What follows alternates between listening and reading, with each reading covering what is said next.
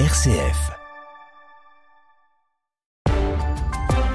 RCF Cœur de Champagne, le flash, Jawed Saoudique. Si vous nous rejoignez, soyez les bienvenus et bonjour. En Turquie et en Syrie, le bilan continue de grimper. Le séisme qui a frappé la Turquie et la Syrie lundi a fait près de 21 000 morts.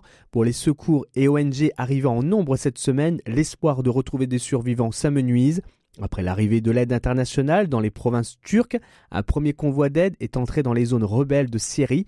Le convoi, composé de six camions, devrait couvrir les besoins d'au moins 5000 personnes, selon l'Organisation internationale pour les migrations, mais un total de 23 millions de personnes sont potentiellement exposées, dont environ 5 millions de personnes vulnérables, selon l'Organisation mondiale de la santé qui redoute une crise sanitaire majeure. Le Conseil européen extraordinaire continue à Bruxelles. Hier, la réunion des 27 chefs d'État et de gouvernement s'est ouverte avec la venue en héros de Volodymyr Zelensky. Le président ukrainien a demandé expressément des avions de combat à ses alliés occidentaux pour combattre l'avancée des troupes russes dans le Donbass notamment.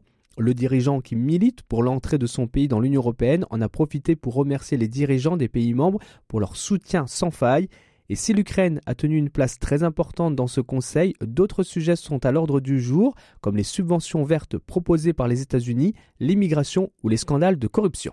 En France, les syndicats se préparent pour la mobilisation de demain contre la réforme des retraites, la quatrième depuis le début du mouvement, et pour la première fois, les syndicats l'ont organisé le week-end afin que tout le monde puisse manifester. Les autorités prévoient un peu plus de 200 actions, rassemblant hors Paris 500 à 700 000 personnes. À noter que la SNCF ne fait pas grève car c'est un jour de départ en vacances, notamment pour la zone B.